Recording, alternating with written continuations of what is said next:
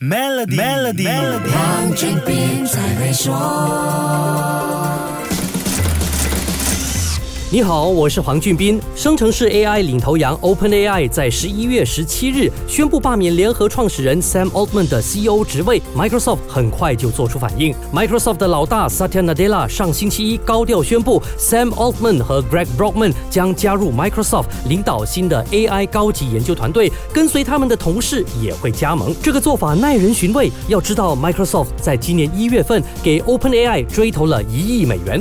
这个科技巨头除了已经投投入数以亿计的资金，还给 OpenAI 提供了无数的计算基础设施，帮助它成长。现在 OpenAI 出了管理权争端的大事，这样的反应是不是有点反常呢？Satya Nadella 一边把出局的创始人招揽到麾下，变成直属干将，另外一边又高调表示对 OpenAI 有信心，依旧致力与 OpenAI 的合作。这一切表面上看是解决 OpenAI 的危机，但实际上却不完全是因为 OpenAI，而是生成式 AI。主导位置的争夺战，这是科技巨头必须要抢下的桥头堡，这样才不会被对手轻易甩掉或淘汰。Microsoft 手上的生成式 AI 相关投资不止 OpenAI 一家，还有其他开发不同功能的初创公司。它的目的显然就是要掌握全方位的生成式 AI 技术，避免未来自己在技术上被人掐脖子。Sam Altman 和 Greg Brockman 是生成式 AI 的精英，他们虽然在董事局的斗争里失败了，但不可能任由他们轻易被别人挖走走。先下手为强，把人才留住才是关键。这也不是一个权宜之计。Microsoft 投的其他生成式 AI 项目也是这两个人的强项，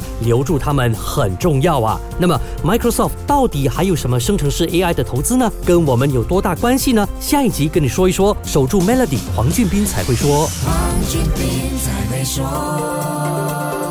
Maybank Premier 能为您提升财富增值潜力。欲获得更多奖励，请浏览 Maybank Premier Wealth.com/slash rewards，需符合条规。